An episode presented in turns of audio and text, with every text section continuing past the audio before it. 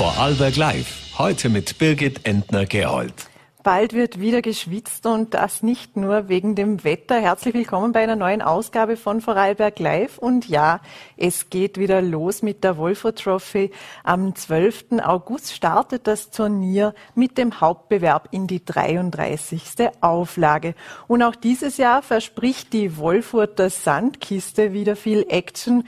Wie viel Action es sein wird bei dem Beachvolleyballspieler wird uns Lokalmatador Jakob Reiter der das Turnier auch im Jahr 2019 gewonnen hat, später noch erklären. Zuvor darf ich aber auch noch mit der Landesobfrau der Schülerunion, mit Theresa Romberg, sprechen. Sie wird uns von ihren Plänen für das kommende Jahr berichten, ebenso über die Zusammenarbeit mit den anderen Schülervertretern und Vertreterinnen. Zuerst kommen wir aber zu einem anderen Thema, dem Ärztemangel. Gibt es ihn nun oder gibt es ihn nicht? Darin sind sich im Land offenbar nicht alle einig. Der Geschäftsführer der Krankenhausbetriebsgesellschaft, Gerald Fleisch, erklärte, dass es ein Mythos sei, dass es in Österreich zu wenig Ärzte gäbe. Und die Ärzte Hermann Blasnik vom Krankenhaus Dornbirn und Claudia Riedlinger widersprechen dem aber deutlich. Die beiden darf ich heute nun äh, bei mir im Studio, Studio begrüßen. Einen schönen guten Abend. Guten Abend, danke für die Einladung. Zuallererst, Gerald Fleisch sagt ja, dass Österreich die höchste Ärztedichte im europäischen äh, Vergleich, im europäischen Umfeld habe. Ungefähr 5,14 Ärzte kämen auf 1000 Einwohner. Sie beide sagen heute in den VN hingegen, dass die Statistik ähm, eine Art Täuschung ist. Warum ist das so? Das ist schon eine etwas ältere Geschichte. Und zwar geht es da um eine OECD-Statistik. Und da ist es so, dass äh, bei den österreichischen Zahlen alle Ärzte, also auch die Ausbildungsärzte mit einfließen und im Übrigen auch die unterschiedlichen Anstellungsverhältnisse nicht berücksichtigt werden. Und in anderen Vergleichsländern sind nur zur selbstständigen Berufsausübung Befähigte in die Statistik eingeflossen. Das heißt, da werden dann Äpfel mit Birnen verglichen. Und wenn man einen gerechten Vergleich macht, wenn man bei uns die Ausbildungsärzte herausnimmt, dann sind wir etwa im äh, Bereich von Deutschland in der Mitte drin und da sind wir immer noch knapp genug.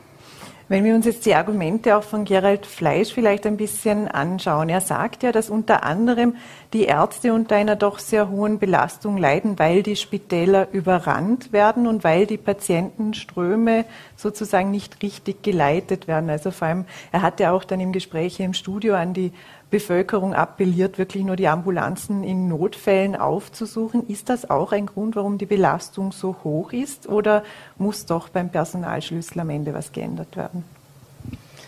Ich denke, auf jeden Fall sind für, für manche Bereiche, man kann auch hier nicht alle Abteilungen über einen Kamm scheren, sondern für manche Bereiche sind sicher die Belastungen durch Ambulanzbesuche, ich denke hier an unfallchirurgische Abteilungen, aber auch speziell die internistischen Abteilungen, wo im Tagesbetrieb 30 Patienten in der, in der Normalarbeitszeit kommen und dann sechs davon stationär aufgenommen werden ist natürlich das sicher ein Problem und auch in Unfallabteilungen, wo, wo Patienten, die eigentlich nicht akut verunfallt sind, frisch verunfallt sind, mit chronischen Schmerzen auftauchen und hier die Belastung für die Ambulanzen extrem groß ist.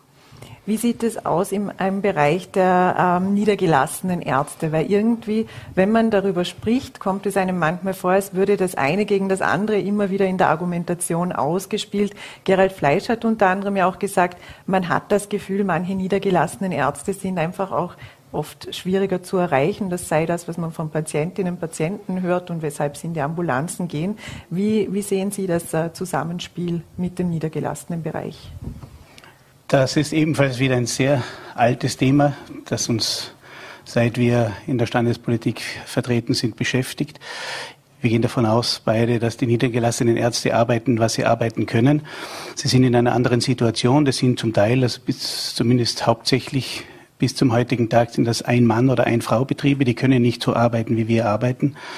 Also ich würde jetzt da den niedergelassenen Bereich nicht äh, dem Puman zuschieben, sondern es ist halt auch so, dass zum Beispiel, wenn wir jetzt die Stadt Dornbirn hernehmen, dann steht das Spital mitten in der Stadt und der einfachste Weg, um mit irgendeinem, ich sage jetzt Wehwehchen, äh, ähm, äh, eine, eine Hilfe zu suchen, ist natürlich der Weg in die Spitalsambulanz. Das ist einfach so. Und diese Information äh, kommt natürlich auch nicht flächendeckend dort an, wo äh, Gerald Fleisch äh, intendiert, dass sie ankommen soll. Das ist also die Patientenlenkung ist offensichtlich seit Jahrzehnten nicht wirklich äh, ausreichend machbar. Mhm. Was kann jetzt ähm, im Krankenhaus auch für den niedergelassenen Bereich getan werden. Also da spiele ich natürlich auch auf die Ausbildung an. Es müssen ja alle die Grundausbildung sozusagen durchlaufen. Man sieht ja auch, was passiert, wenn man das ein bisschen vernachlässigt, wenn Augenärzten, also da wurden ja auch neue Konzepte geschmiedet. Was ist jetzt da auf Spitalsebene auch möglich, um möglicherweise dann eben auch die Spitäler zu entlasten? Wir müssen natürlich in allen Bereichen die Ärzte für Allgemeinmedizin ausbilden, die, die im früheren Turnus, wo eben monateweise die Kollegen von einer Abteilung und überall Erfahrungen sammeln und das Wichtige für die Niederlassung lernen sollen. Und dann auch jetzt nach der neuen Ausbildungsordnung müssen sie in die Lehrpraxis und dort ihre Erfahrungen sehen, zum Sehen, was für ein anderes Arbeiten das ist im Krankenhaus. Aber natürlich, wenn wir einen Fachärztemangel im Krankenhaus haben, ist natürlich die Ausbildung der jungen Ärzte, die benötigt ja auch Zeit. Und wenn die Fachärzte die Zeit nicht haben und die Kollegen, die jungen Kollegen ihre, ihre Tätigkeit, die sie machen können, alleine machen und schnell arbeiten, dann bleibt wenig Zeit für die Ausbildung und dann sind natürlich die jungen Kollegen zu wenig vorbereitet, in, der, in die Praxis zu gehen am Ende ihrer Ausbildung zum Allgemeinmediziner. Wenn wir uns jetzt eben die Ausbildungssituation ansehen, wir hatten auch schon einen Jungarzt hier, der auch gesagt hat, dass er mehr für die Systemerhaltung, also jetzt äh, kurz äh, zusammengefasst, vielleicht auch ein bisschen überspitzt, dass er mehr oder weniger nur für die Systemerhaltung zuständig ist, aber sehr wenig Zeit eben für die Ausbildung hat. Woran liegt das jetzt? Liegt das jetzt äh, am Personal? Liegt das daran, dass unterm Strich dann doch zu wenige Ausbildungsärzte aufgenommen werden? Oder liegt das daran, dass es zu wenige ähm, äh, Ausbildner gibt? Ja, wir haben die Situation, dass jetzt fast die Hälfte der angestellten Ärzte im Land Ausbildungsärzte sind.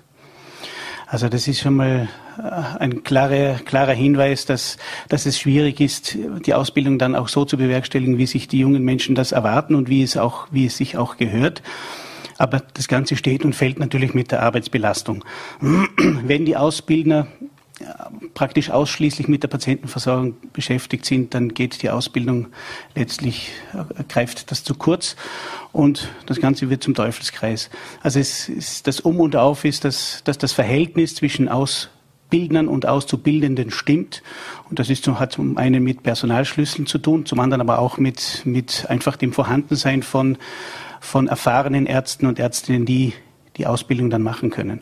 Und das ist jetzt im Moment das Problem. Wir sind bereits mittendrin und das wird sich noch verschärfen, weil eben diese sogenannte Babyboomer-Generation jetzt geballt in Pension geht und zum Beispiel unsere Generation, wenn wir in Pension gehen, dann müssen die, die uns ersetzen sollen, jetzt schon mitten in der Ausbildung sein, also mitten in der Facharztausbildung sein, damit die dann entsprechend Erfahrung gesammelt haben, um jetzt unsere Generation ersetzen zu können.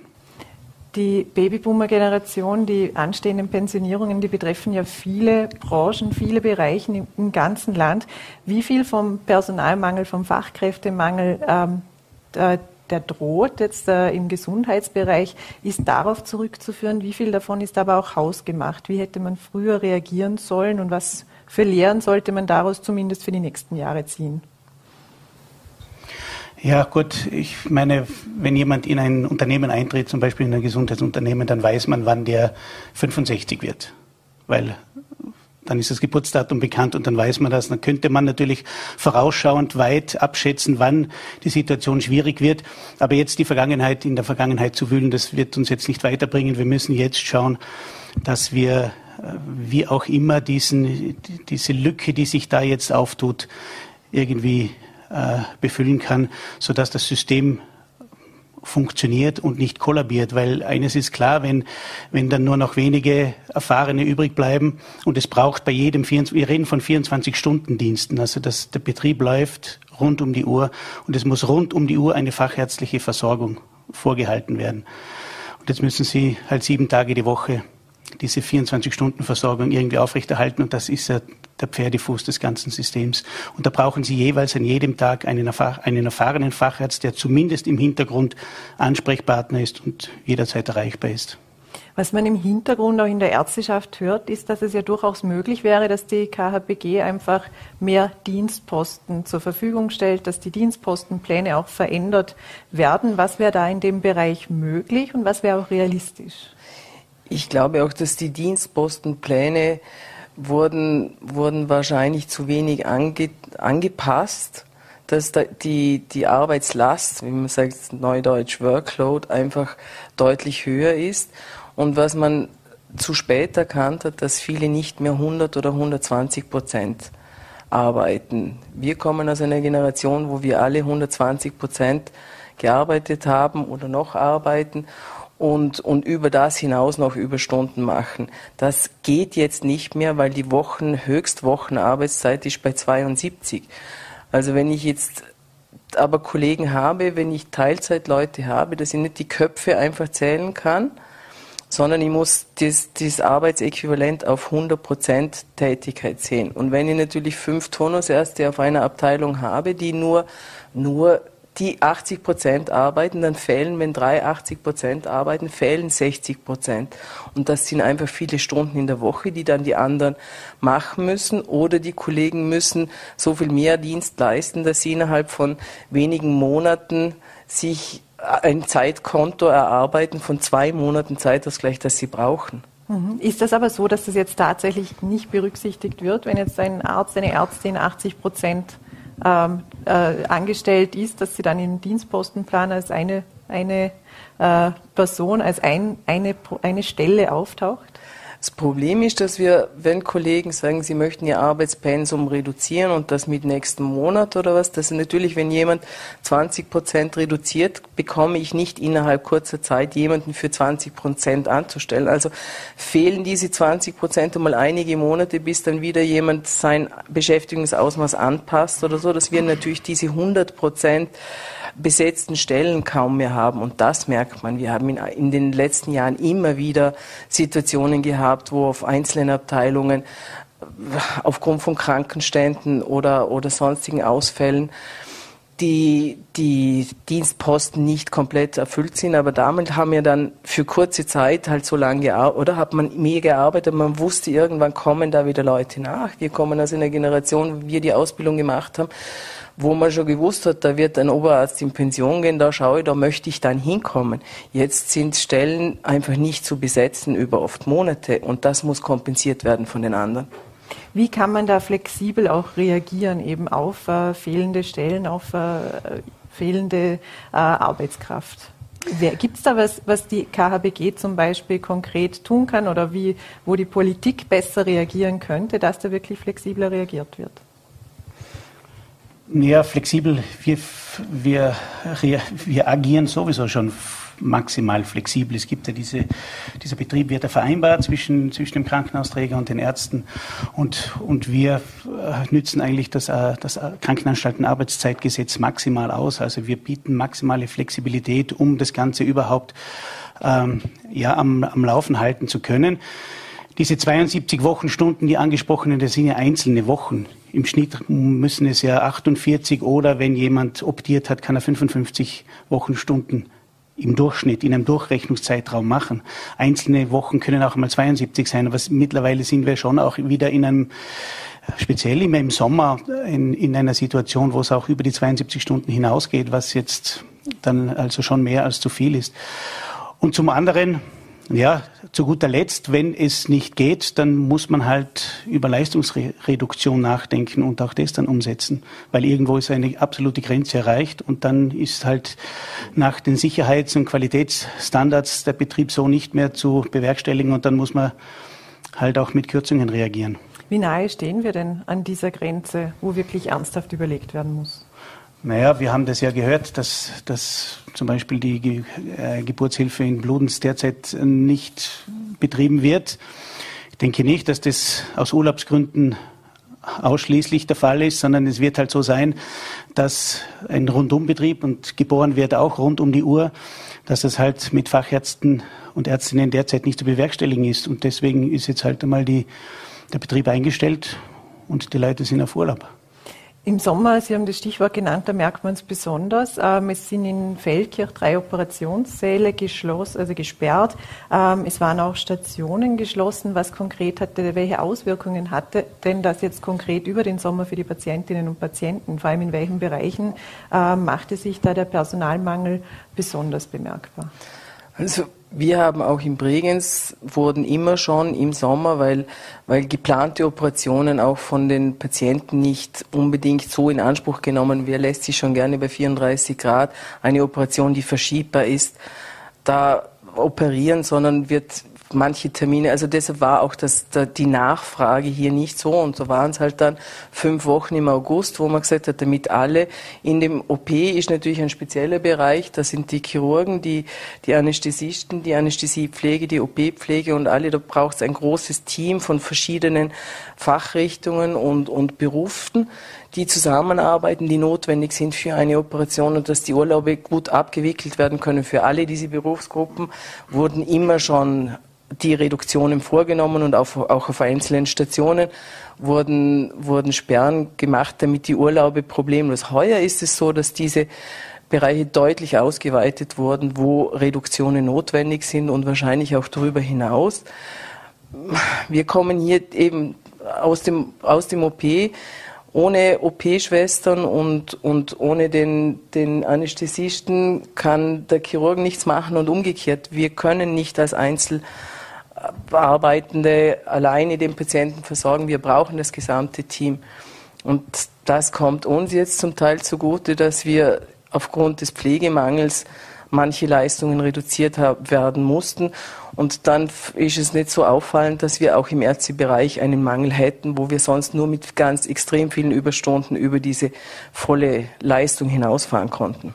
Das ist ja ein Thema. Es wird ja sehr viel über den Mangel bei den Pflegekräften äh, gesprochen. Das betrifft auch vor allem die Heimpflege, auch die 24-Stunden-Betreuung zum Teil, also wenn es um in die Betreuungsleistung geht. Aber es betrifft natürlich auch die Krankenhäuser. Wie sehr ähm, überdeckt denn der Pflegemangel auch das Thema Ärztemangel? Mangel und ähm, ist das irgendwie eine Spirale, die sich nach unten bewegt?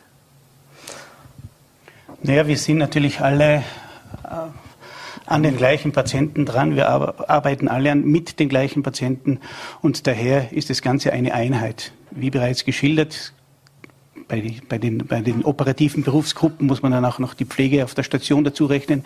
Wenn nämlich die nicht vorhanden ist, dann kann man das Ganze im OP gar nicht machen, weil die weil die Pflege nach der Operation, die notwendige, nicht möglich ist. Also es ist ein sehr komplexes System und spielt ineinander. Also Pflege, Ärzte, aber auch noch andere Berufsgruppen im Spital sind alle, wie man so schön sagt, in einem Boot. Und es ist offensichtlich ein gebrechliches System, war es immer schon. Aber jetzt mit oder seit Corona scheint es zu sein, dass das Ganze noch etwas brisanter wird. In welchen Bereichen würden denn die ersten Leistungsreduktionen drohen? Ja, das sind halt die, diese Bereiche, die nicht unter Akutmedizin fallen. Also alles, was man, was man, was man vor sich herschieben kann, irgendwelche Operationen, Krampfadern oder, oder Leistenbrüche, die nicht akut sind. Es gibt ein paar so Dinge, mehr noch, die man hier nicht unbedingt akut oder ganz zeitnah machen muss, so wie man es halt auch in, der, in den Lockdown-Phasen in der Corona-Pandemie gemacht hat. Aber dann staut sich das Ganze an, es gibt lange Wartelisten und muss ja dann doch gemacht werden. Also es ist ja nicht so, dass das äh, nicht gemacht werden müsste. Die Patienten sind da mit ihren, mit ihren Leiden und wir müssen es abarbeiten. Also ähm, ja, Pflegemangel, Ärztemangel ist spielt ineinander. Mhm. Ist jetzt noch nur noch mal zurück, zu, um zurück zu Gerald Fleisch zu kommen. Er hat auch gesagt, dass äh, viele Ärzte am falschen Ort eingesetzt werden. Wir haben jetzt viel über die Dienstpläne auch schon gesprochen und eben über die Ausbildungsärzte. Gibt es äh, tatsächlich, wird da wirklich tatsächlich wo noch äh, an falschen Orten gearbeitet oder werden Ärzte teilweise falsch eingesetzt? Ja, ich will jetzt da nicht spekulieren, was er da genau damit gemeint hat. Jedenfalls ist es so, dass die Ärzte, die im Spital arbeiten, die Fachärzte, die arbeiten in ihren Disziplinen, also die sind dann schon am richtigen Ort. Und die Ausbildungsärzte sind auch jeweils am richtigen Ort. Die wechseln halt die Orte, weil sie unterschiedliches kennenlernen müssen und unterschiedliche Erfahrungen brauchen. Aber die sind schon am richtigen Ort. Und wenn er vielleicht die Kolleginnen und Kollegen im externen Bereich, also in der Niederlassung meint, ja, die sind halt dort. Die wären aber jetzt bei uns zum Beispiel an meiner Position nicht am richtigen Ort, weil sie halt dort nie waren oder vielleicht schon so lange nicht mehr waren, dass sie jetzt dort, wo sie sind, am richtigen sind und, und nicht richtig wären, wo ich jetzt bin. Also man kann das, glaube ich, so, so einfach äh, sich nicht machen. Die Kollegen im Spital sind am richtigen Ort. Mhm. Ähm, jetzt noch ein Thema, was ganz groß war, war der Spitalscampus Vorarlberg, der ja ähm, heuer präsentiert wurde. Und da gibt es jetzt grob gesagt ja auch Pläne, dass sich die Spitäler stärker spezialisieren. Kann das auch ein bisschen Druck ähm, rausnehmen oder ist das einfach eine ganz andere Baustelle? Ich glaube, dass das ganz wichtig ist, wie wir es auch im Bereich der Pflege schon machen, dass man häuserübergreifend zusammenarbeitet und aushilft, wenn punktuell auf anderen Abteilungen in anderen Häusern Mangel ist, dass wir auf Kollegen zurückgreifen, die auch aus Feldkirch bei uns sind oder wir in Feldkirch, Hohenems oder Bludenz aushelfen und wir uns gegenseitig unterstützen. Nur wenn, wenn dann einmal alle so knapp sind, dass das nicht mehr möglich ist, dann wird man wird das nicht funktionieren. Man versucht sowieso und wahrscheinlich muss man noch mehr versuchen, so Springerdienste oder was immer. Also wir, wir sind schon lange dran, wie kann man das optimieren, dass kurzfristige Ausfälle, eher jetzt im Bereich der Pflege, dass da kurzfristige Ausfälle von einem Pflegepool, der dann flexibel eingesetzt wird und nicht fixen Abteilungen. Aber das ist natürlich im, im Facharztbereich extrem schwierig. Wir können, ich kann als Anästhesist auf den Anästhesieabteilungen aushelfen, aber ich kann nicht auf der Chirurgie aushelfen.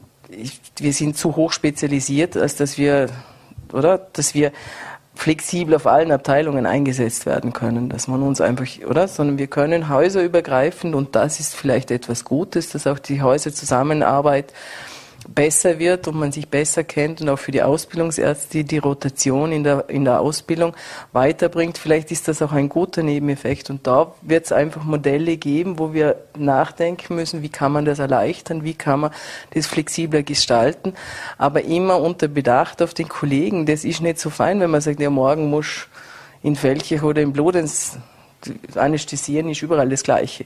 Mhm. So einfach ist es dann auch nicht, oder? Es tun sich nicht alle so leicht vielleicht und, und ja, die Teams sind ganz wichtig. Gerade in Mangelzeiten ist es ganz wichtig, funktionierende Teams zu haben. Und da muss man mit großer Bedacht drauf schauen, dass die Teams nicht auseinandergerissen werden, weil die genau für die jungen Kollegen denen helfen, wie mit Krisensituationen und, und Belastungssituationen umzugehen ist. Mhm. Als abschließende Frage vielleicht noch an Sie beide. Was wären denn nun die wichtigsten Appelle, die Sie heute äh, Ihrerseits loswerden möchten? Ja, das, was wir immer sagen, wir müssen gemeinsam daran arbeiten. Wir sind, wir sind gewillt, erstens unsere Arbeit zu machen, auch wenn es über die Grenzen mal hinausgeht. Nur das darf keine, keine, kein Dauerzustand werden. Und im Übrigen als Standesvertretung sind wir natürlich gewillt, das, das System äh, weiterzuentwickeln. Und das kann nur gemeinsam gehen, gemeinsam mit der Politik, gemeinsam mit, mit den Krankenanstaltenträgern, insbesondere auch mit der KHBG, wo wir ja gemeinsam schon sehr viel weitergebracht haben, insbesondere in den letzten 15 Jahren, muss auch gesagt werden. Ich würde mir vielleicht wünschen, dass, dass Reduktionen dass der richtige Zeitpunkt für alle Beteiligten gefunden wird, dass nicht erst, wenn, wenn die Spirale schon sehr weit nach unten geht und sehr viele Mitarbeiter der einzelnen Abteilungen schon sehr überlastet sind und die ersten Kündigungen sind, dann geht das immer, dann, dann das zieht, oder? Das zieht dann alle hinunter, dass wir ein gemeinsames Modell finden, wo Abteilungsleiter, wir als erfahrene Oberärzte und bereichsleitende Oberärzte erkennen die Not der Mitarbeiter, wo ist zu viel, wie viele Stunden sind zu viel und das kann man nicht so einfach an Rechenbeispielen sehen, sondern man muss sich die einzelnen Abteilungen genau anschauen und, und da muss einfach rechtzeitig auf die Patientensicherheit, aber auch die Mitarbeitersicherheit und die, die Verantwortung für die, für die zukünftigen Kollegen, dass sie nicht ganz am Anfang ihrer Ausbildung schon so verzweifelt sind und sagen, das kann ich sicher nicht bis zu meiner Pension machen. Herr Dr. Blasnik, Frau Dr. Riedlinger, herzlichen Dank äh, für den Besuch bei mir im Studio. Danke. Dankeschön. Und die Machtverhältnisse in der Landesvertreter der Schülerinnen und Schüler haben sich verändert. Die Schülerunion hat ein wenig aufgeholt und sich fünf von zehn, äh, von zwölf Mandaten gesichert. Damit äh, stellt sie auch, also die Schülerunion, nun zwei von drei Landesschulsprechern. Und die Obfrau der Schülerunion, äh, Theresa Romberg, äh, ist nun bei mir zu Gast im Studio. Was das kommende Jahr bringt, wird sie uns nun äh, sicher erzählen. Einen schönen guten Abend. Vielen Dank für die Einladung. Dankeschön. Was sind denn jetzt äh, in diesem kommenden Schuljahr die wichtigsten Projekte, die Sie umsetzen möchten oder auch vielleicht Projekte, die Sie auf längere Sicht hin initiieren möchten? Ja, für uns ist im kommenden Schuljahr sicher wieder der Austausch, der persönliche Austausch mit den Schülerinnen und Schülern, aber natürlich auch mit allen Schulpartnern, mit der Politik und so weiter am wichtigsten. Wir möchten wieder direkt an den Schulen sein und herausfinden, was die Wünsche, aber auch die Anliegen der Schülerinnen und Schüler sind und dann wirklich gemeinsam an einem Tisch, äh, gemeinsam mit allen äh, reden und konstruktive Vertretungsarbeit leisten und neue Projekte im Bildungsbereich ähm, zu schaffen. Jetzt äh, wurde ja in den vergangenen äh, Wochen, Monaten, Jahren wurde sehr viel entschieden und umentschieden. Wie, wie, wie, steht es denn um die Mitbestimmungsmöglichkeiten der Schülerinnen und Schüler, eben wenn es um größere äh, Bereiche geht? Wir haben das im, im, im, im Zuge der Corona-Pandemie ja öfters erlebt. Wie, wie stark waren da die Schüler mit einbezogen? Ja, ich denke, dass gerade in den letzten Jahren die Stimme der Schülerinnen und Schüler immer wichtig wurde. Äh, man hat es, wie gesagt, eben auch in der Corona-Pandemie gesehen. Ich denke, da ist aber noch sehr viel Aufholbedarf. Ich denke, wir sollten noch ernster genommen werden und ich denke, wir, wir leisten sehr konstruktive Arbeit. Äh, wir sind immer ein, ein guter Partner der Politik, aber auch anderen Schulpartnern und ich freue mich dann natürlich auch im kommenden Schuljahr aus Sicht der Schülerunion. Ähm, aber ich denke, ich kann ja auch für die Landesschülervertretung und für alle anderen Organisationen reden, dass ähm, vor allem bei uns die Türen immer offen stehen und wir freuen uns immer, wenn wir mitdiskutieren dürfen und unsere Stimme auch wirklich gehört äh, wird. Wir versuchen natürlich alles, ähm, dass wir immer mehr mitbestimmen dürfen. In welchen Bereichen würden Sie sich mehr Mitbestimmung wünschen? Naja, ich denke, dass generell alle Themen in der Bildungspolitik sehr wichtig sind. Ich denke, dass es eine grundsätzliche Änderung des Bildungssystems braucht.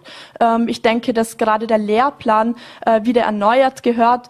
Ähm, und ich denke, dass in der Corona-Pandemie sehr viele Themen liegen geblieben sind, natürlich auch begründet. Ähm, aber jetzt ist der Zeitpunkt, dass diese Themen wieder aufgefahren werden. Ich spreche hier von Digitalisierung, ich spreche äh, von politischer Bildung, von Finanzbildung und so weiter. Also es gibt sicher sehr viele Themen, äh, wo wir uns noch mehr Mitbestimmung wünschen. Ich glaube, das Wichtigste ist einfach, dass man uns mit an den Tisch holt, dass unsere Stimme gehört wird ähm, und dass wir mitdiskutieren dürfen. Wo braucht es denn diese grundsätzliche Änderung des Bildungssystems? Also was läuft hier grundsätzlich falsch? Wie gesagt, ich denke, im Lehrplan ist noch sehr viel Aufholbedarf. Ich denke, ähm, sehr viele Sachen sind veraltet, das kann man ähm, ganz klar sagen. Ähm, die Lehrpläne werden teilweise jahrzehntelang nicht verändert. Die Welt dreht sich immer schneller und ich denke, die Lehrpläne und das Bildungssystem muss sich hier auch mitdrehen. Anders geht es nicht. Äh, wir werden für die Zukunft ausgebildet, beziehungsweise wir sollten für die Zukunft ausgebildet werden. Und hier spielen Themen wie, wie schon eben gesagt, Finanzbildung, die Digitalisierung einfach eine wichtige Rolle und das sollte entweder als eigenes Schulfach oder natürlich auch in, in schon bestehende Schulfächer mit eingebunden werden, dass Schülerinnen und Schüler äh, vor allem auch in Zukunft in den Bereichen ausgebildet werden. Im Programm der Schülerunion steht auch drinnen, dass es ähm, politische Bildung und Medienkunde erfordert. Wenn wir jetzt auch an die vergangenen Wochen denken oder Monate, Hass im Netz ist ja eigentlich kein neues Thema mehr. In welchen Bereichen sehen Sie hier Potenzial, dass auch mehr Bewusstsein über die Lehrpläne eben dann über, über den Unterricht äh, in diesem Bereich geschaffen wird? Ja, also wie, wie, schon eben angesprochen, Hass im Netz wird immer größer, ist auch an den Schulen ein großes Thema, ähm, gerade auch bei Jugendlichen. Ich denke, eine digitale Grundbildung muss einfach jeder Schüler und jede Schülerin haben. Ähm, in Zeiten wie diesen der Digitalisierung ist das einfach notwendig. Ähm, ansonsten werden wir in Zukunft noch sehr viele Probleme haben. Ich denke ganz grundsätzlich, dass es einfacher sein sollte, solche aktuelle Themen, auch wenn es nicht mehr ganz aktuell ist, ähm, es sollte einfacher sein, diese Themen in die Lehrpläne Lehrpläne mit aufzunehmen. Ähm, es sollte hier eine Änderung der Systeme geben, weil das Bildungssystem einfach ähm, ja zum Teil sehr veraltet ist und es schwierig ist, neue Sachen hineinzubringen. Ähm, da liegt es natürlich an der Politik, diese Systeme zu ändern und sich auch einmal Neues zu trauen und nicht einem Bildungssystem, das äh, sehr viele Jahrzehnte schon alt ist, zum Teil auch Jahrhunderte, ähm, dem immer zu folgen. Denn wie schon eben gesagt, die Welt dreht sich schnell und wir müssen uns mitdrehen. Was natürlich sich auch verändert hat, ist auch der Blick, der bessere Blick, der ausgeweitete Blick auf die psychische Gesundheit der Jugendlichen. Ähm, und es gab ja auch ein Volksbegehren dazu und darin hieß es zum Beispiel, dass man eben psychische Probleme auch äh, in den Schulen, also von Kindern und Jugendlichen frühzeitig erkennen, erkennen könnte, dass die Lehrpersonen besser ausgebildet werden könnten, dass vielleicht auch mehr Personal, Unterstützungspersonal an die Schulen sollte. Wird da schon genug getan oder hat das Volksbegehren, die Initiatoren und Initiatorinnen vom Volksbegehren recht, dass da wirklich noch eine große Lücke besteht? Ja, ich bin überzeugt davon, dass es hier noch eine große Lücke gibt. Genau deshalb hat die Schülerunion, haben wir dieses Volksbegehren gestartet, einfach weil wir der Überzeugung sind, dass die psychische Gesundheit der Schülerinnen und Schüler, beziehungsweise natürlich auch generell der Jugendlichen, ein sehr großes Thema ist. Ähm, ich bin selber Schülerin, ich merke es in äh, meiner Klasse, in, in meiner Schule. Ähm, ich denke, es braucht hier noch viel mehr Supportpersonal, dass natürlich auch nicht alles an den Lehrerinnen und Lehrern hängen bleibt. Ähm, das passiert natürlich schon, aber auch hier gibt es noch äh, sehr großen Aufholbedarf. Dieses Volksbegehren war sehr erfolgreich. Es wird jetzt nun im Nationalrat behandelt. Ich hoffe, es wird von der Politik auch ernst genommen und ich hoffe, es wird auch noch mehr darüber gesprochen. Ähm, denn gerade in der Corona-Pandemie hat man einfach gesehen, äh, dass die psychische Gesundheit der Jugendlichen äh, sehr schwer leidet. Und ich hoffe, dass es hier noch viel Aufholbedarf gibt. Wie könnte denn dieses Unterstützungspersonal konkret auch in den schulischen Alltag eingegliedert werden, dass auch wirklich die Schülerinnen und Schüler wissen, äh, hier ist eine Person greifbar zum Beispiel? Naja, zuerst sollte es mal diese Person geben, dieses Supportpersonal. Wenn es dann an der Schule ist, ich merke es selber an meiner Schule, wird es auch wirklich genutzt von den Schülerinnen und Schülern. Ähm, an meiner Schule ist äh, dieses Supportpersonal tagtäglich ausgebucht, wann immer es da ist. Ähm, bis jetzt immer nur äh, zumindest mal an einem Tag der Woche. Das sollte natürlich ausgebaut werden und man sollte hier äh, anhand einer Kampagne oder, oder sonstigen niederschwelligen Angeboten auch einfach zeigen, dass es dieses Angebot gibt und ich denke, mentale Gesundheit ist immer noch ein Tabuthema und das gehört auf jeden Fall abgeschaffen, dass es ein Tabuthema ist. Man sollte darüber sprechen, man sollte offen darüber sprechen. Das äh, hat natürlich auch den Hintergrund, dass man auch im Unterricht darüber sprechen sollte, dass man natürlich auch privat darüber spricht. Ähm, aber ich denke, hier ist noch sehr viel Aufholbedarf. Dieses Supportpersonal muss es nun eben erstmal geben. Wenn wir jetzt nochmals auf die Corona-Maßnahmen der vergangenen Jahre zurückblicken, mit welchem Gefühl blicken Sie denn jetzt da ins kommende Schuljahr? Fürchten Sie noch vor Schulschließungen oder glauben Sie, dass diese Zeit äh, vorbei ist? Na, ich wünsche mir sehr stark für alle Schülerinnen und Schüler, dass wir ein normales äh, Schuljahr haben. Ähm, ein Schuljahr ohne Schulschließungen, ohne Lockdowns, ohne Quarantäne. Denn ja, es ist sehr viel Stoff liegen geblieben. Ähm, und äh, diese Schülerinnen und Schüler müssen zum Teil äh, dieses Jahr maturieren. Ähm, es fehlt noch sehr viel Stoff. Ich denke, die Corona-Maßnahmen waren natürlich gerechtfertigt und es hat das natürlich auch gebraucht. Jetzt liegt es aber natürlich daran, dass das wieder aufgeholt wird, dass es nicht einfach liegen bleibt. Ähm, und da ist dieses Schuljahr natürlich sehr entscheidend. Ähm, ich hoffe mir, dass, wie gesagt, dass es ein normales Schuljahr wird, ähm, aber dass es diese Unterstützung auch von Seiten der Politik, äh, von Seiten der Schulen und so weiter ähm, auch gibt. Ähm, und dann denke ich, äh, dass es ein normales Schuljahr wieder werden kann.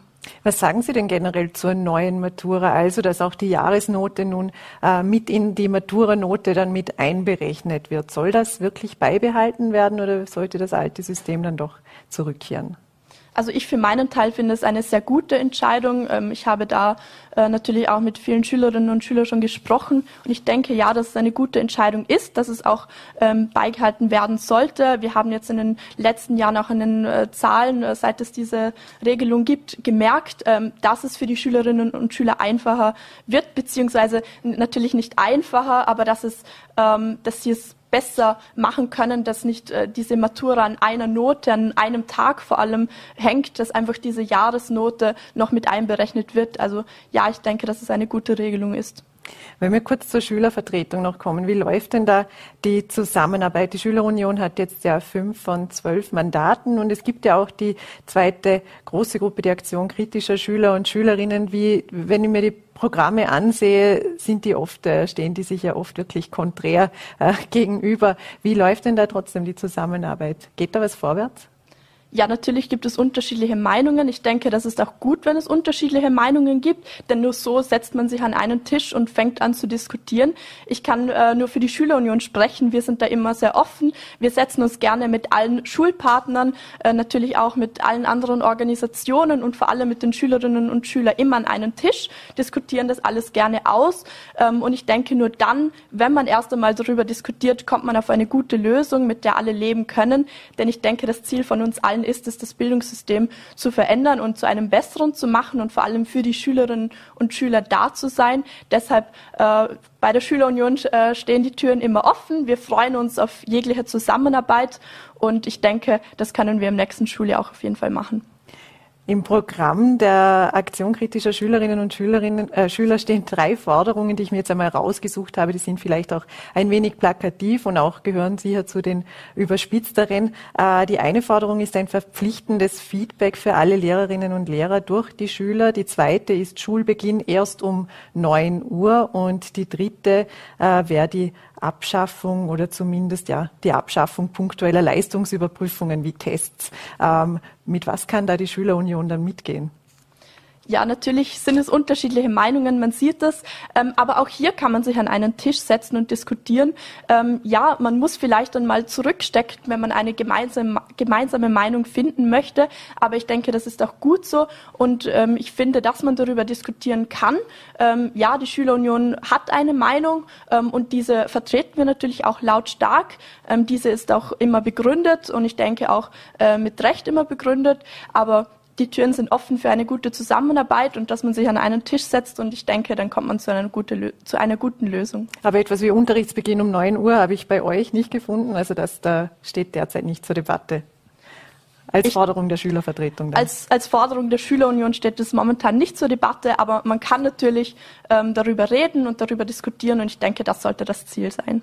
Als abschließende Frage noch, weil es in den, äh, als nach dem letzten äh, Interview mit dem Bildungsminister bei Vorarlberg Live auch diskutiert wurde, die gemeinsame Schule. Er meinte, dass äh, andere Konzepte besser verfolgt würden und dass die gemeinsame Schule im Grunde ähm, kurz zusammengefasst ad acta gelegt ist. Wie sehen Sie das? Ich für meinen Teil äh, finde ein differenzierteres Schulsystem ähm, auch die bessere Lösung. Ähm, aber auch hier ähm, kann man natürlich darüber diskutieren. Ähm, wir stehen natürlich auch hier immer im Austausch äh, mit Schulpartnern, vor allem mit den Schülerinnen und Schülern. Und wenn man mit diesen spricht, ähm, dann hört man diese Meinung auch heraus. Deshalb denke ich, dass es ähm, das differenzierte Schulsystem eine gute Lösung ist. Aber ja, wie gesagt, man kann über alles diskutieren ähm, und dann kommt man auch hier zu einer guten Lösung. Theresa Romberg, den danke sehr herzlich für einen Besuch bei mir im Studio und wünsche alles Gute für das kommende Jahr in der Schülerunion. Vielen Dank für die Einladung. Und ab Freitag wird wieder professionell geschwitzt. Dann startet nämlich der Hauptbewerb der Raiffeisen Volvo Trophy. Das Startfeld äh, das Starterfeld verspricht bereits vieles. Publikumslieblinge wie Florian Schnetzer und Lorenz Petutschnik sind ebenso dabei wie Eva Freiberg und Stefanie Wiesmeier. Mittendrin wird auch Jakob Reiter sein, der das Turnier 2019 schon einmal gewonnen hat. Jetzt darf ich ihn bei mir im Studio begrüßen. Einen schönen guten Abend. Schönen guten Abend, danke für die Einladung. Was hat denn für Sie, also welche Bedeutung hat denn die Wolford Trophy für Sie? Ist, das ist ja irgendwo ein Heimturnier und eben schon einmal auch gewonnen. Mit welchem Gefühl gehen Sie denn ins Wochenende? Ja, es ist jedes Mal wieder ein lässiges Gefühl, äh, zurück nach Vorarlberg zu kommen. Ich bin in Dortmund geboren, äh, habe ewig lang Volleyball gespielt in Vorarlberg, bis ich 18 war 2019 das Turnier zu gewinnen ist natürlich doppelt lässig. Ich bin als kleines Kind dort Balljunge gewesen. Ich habe mitgeholfen beim Zeltaufbau. Wir haben Plakate aufgebaut, alles mögliche. Wir haben das Kinder Beachcamp schon mitgemacht als 12-, 13-Jährige. Das war ähm, immer eine lässige Geschichte, bevor das große Turnier von den Profis gestartet hat, als kleines Kind starten zu dürfen beim Training mit Profis. Und das sind natürlich nur tolle, äh, tolle Erinnerungen aber auch Vorfreude, weil es ist immer ein Heimturnier, das macht immer doppelt viel Spaß, vor die Zuschauer zu spielen, vor meiner Familie zu spielen. Und wir sind sehr motiviert, heuer wieder ein gutes Ergebnis zu machen. Fühlt sich dann irgendwie auch an wie ein Heimkommen, eben wenn die persönliche Geschichte schon so, so, so, so äh, alt ist quasi und ähm, du kennst ja auch viele vom, vom Organisationsteam und der Bruder ist ja auch Teil der Turnierleitung, soweit ich weiß. Definitiv, ja. Mein Bruder macht die Turnierleitung. Ich hoffe, dass er mich immer auf den Center Court stellt, weil es einfach mehr Spaß macht, am, am Hauptcourt zu spielen, wie am wie am Sidecourt. Ähm, zum Organisationsteam, es ist extrem lässig, dass ich immer wieder meine alten Mitspieler sehe, äh, jedes Jahr aufs Neue. Es ist immer, ein Jahr sieht man sich nicht und dann bei der Wolferdorf sieht man sich wieder. Es ist natürlich ein lässiges Zusammenkommen und ich glaube, sie freuen sich auch, wenn wir immer kommen, sind wir die Gespräche schon früh da, ob wir Wolfurt spielen, ob wir internationales Turnier spielen. Aber bis jetzt habe ich immer Wolfurt gespielt und ich glaube, ich werde es in meinem Leben immer wieder spielen, solange das Turnier stattfinden wird und ich in der Lage dazu bin, Volleyball zu spielen. Was rechnen Sie sich denn heuer aus beim Turnier mit Ihrem, Ihrem Partner im Spiel? Ähm, ich glaube, dass das Turnier heuer vor allem im Herrenwettbewerb sehr ausgeglichen ist. Es ist durchaus möglich, das Turnier zu gewinnen. Wir wollen auf jeden Fall ins Halbfinale am Sonntag noch spielen. Ähm, es sind, sage ich mal, acht bis zehn Teams da, gegen die man alle gewinnen kann. Man kann aber genauso verlieren. Und das macht es spannend heuer. Also ich hätte so noch keinen Top-Favoriten gesehen, wo ich sage, die sind absoluter Turnierfavorit, die müssten das Turnier gewinnen. Es ist wirklich mehr als offen und wir haben alle Chance, dass wir da vorne mitspielen. Ihr habt ja gemeinsam schon beim Beach Battle am Attersee zusammengespielt in dieser Kombination, aber ähm, noch nie davor ein, ein Training gehabt. Ähm, wie sieht es denn jetzt aus? Wie läuft das Zusammenspiel und äh, wie war das Training bisher? Ja, überraschenderweise läuft es eigentlich ganz gut, muss ich sagen, weil wir spielen jetzt eigentlich erst einen Monat zusammen. Wir haben jetzt gemeinsam vier, fünf Turniere gespielt. Wir haben auch schon eine Medaille bei einem 160er Turnier in Graz gewonnen.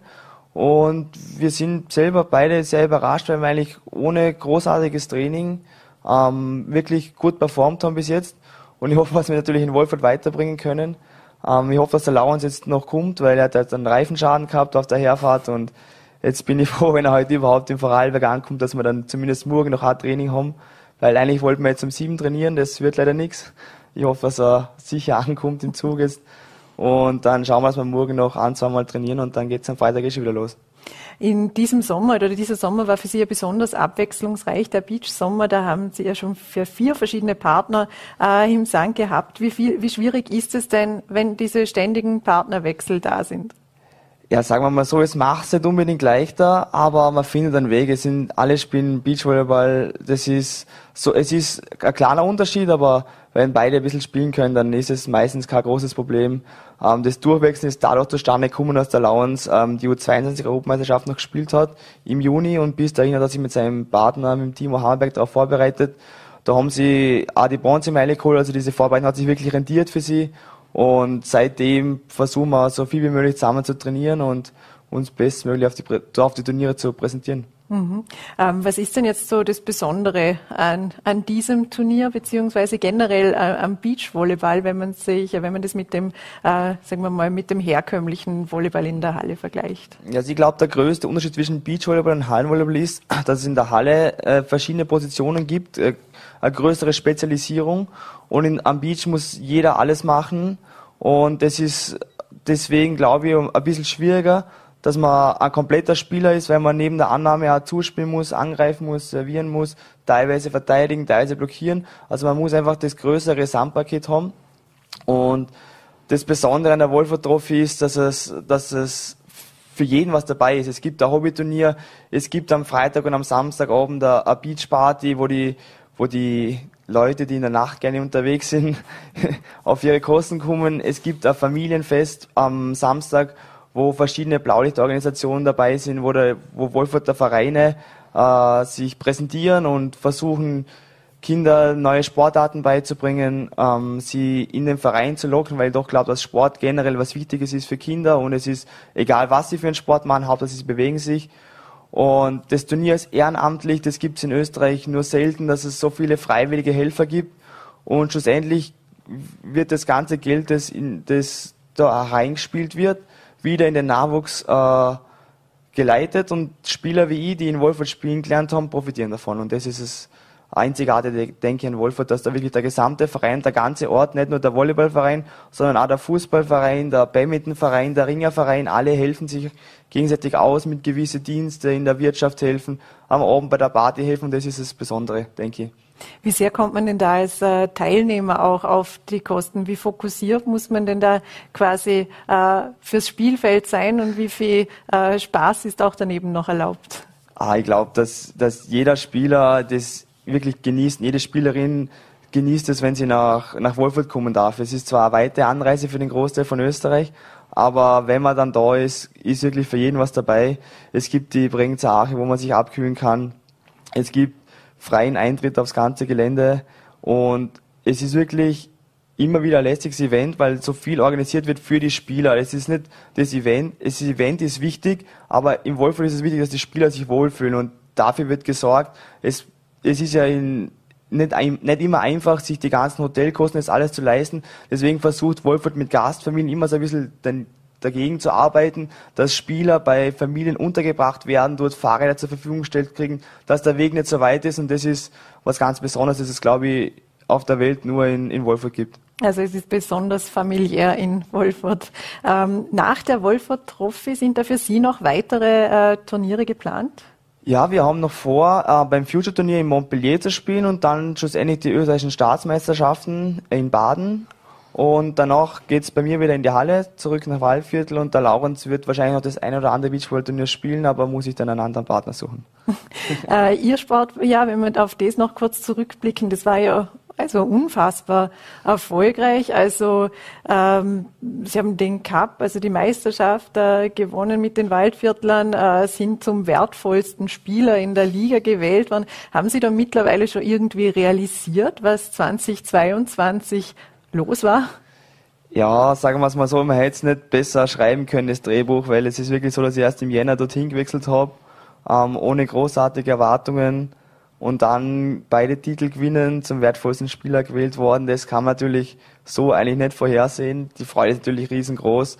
Jetzt ist es doch schon drei Monate her, also man hat das schon ein bisschen reflektiert und auch schon einige Nächte darüber geschlafen, aber es ist trotzdem jedes Mal wieder schön, wenn man die große goldene Medaille in der Hand hat, die Fotos sieht, der Video sieht, mit einem Spieler aus Kanada hin und her schreibt, wie es ihm geht, was sie machen, wo er das nächste Jahr weiterspielen wird. Das ist, das sind coole Erfahrungen und das ist natürlich eine Saison, die ich nie vergessen werde. Aber wir sind natürlich gewillt, das heuer zu wiederholen, weil jetzt sind wir, jetzt sind wir die Gejagten und dann versuchen wir das natürlich zu verteidigen, logischerweise. Unser Sportchef Christian Adam hat mir geflüstert, dass du dir noch nicht sicher bist, ob du bei den Waldviertlern bleiben wirst oder ob dann doch die äh, Klagenfurter wieder spannender sind. Gibt es diesbezüglich schon eine Entscheidung?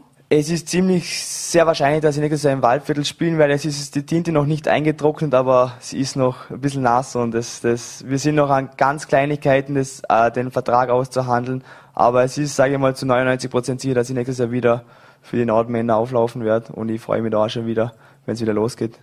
Und nach dieser erfolgreichen Saison, nach diesem erfolgreichen Jahr, gibt es da schon Ambitionen auch fürs Nationalteam? Hm, ich, ich spiele zu gern Beachvolleyball, dass ich in die Halle, Halle spielen gehen würde. Das ist, das Nationalteam spielt ja heute im, gegen Finnland die Europameisterschaftsqualifikation. Ähm, da ich keine Nominierung gekriegt habe oder nichts, habe ich auch nicht damit gerechnet, auch nicht damit geplant. Ich habe während der Handsaison schon meine Beachvolleyball-Saison geplant gehabt und so, so ist auch der Plan gewesen, dass ich einfach Beachvolleyball spiele, weil es mir einfach noch mehr Spaß macht wie das Halle spielen, weil es eben komplexer ist, weil man mehr Aufgaben hat, weil es das Heimturnier in Wolfurt gibt und die Staatsmeisterschaften in Baden und das sind so die großen Highlights und auf die freuen wir uns jetzt auf die nächsten, in die nächsten drei Wochen und dann geht's aber wieder top motiviert in die Halle zurück. Jakob Reiter, herzlichen Dank äh, für den Besuch im Studio und viel Erfolg am Wochenende bei der Wolfer Trophy. Vielen Dank. Und das war es heute wieder mit Vorarlberg Live. Morgen sind wir, wenn Sie mögen, wieder für Sie da, wie gewohnt, ab 17 Uhr auf VNAT, Voll.at und Ländle TV. Natürlich gibt's auch, uns auch wie immer zum Nachschauen. Wer sich heute noch passiv sportlich betätigen möchte, hat auch eine große Auswahl. Heute findet unter anderem das Vorderland-Derby des SC Röfix Rötis statt gegen Rot-Weiß Rankweil. Und es finden noch viele weitere Spiele der VNAT Elite Liga statt, die Sie heute auch auf VNAT anschauen können oder vor Ort, weil das Wetter spielt bekanntlich heute mit. Wir drücken jedenfalls die Daumen für wen auch immer, sodass es ein gelungener Abend wird.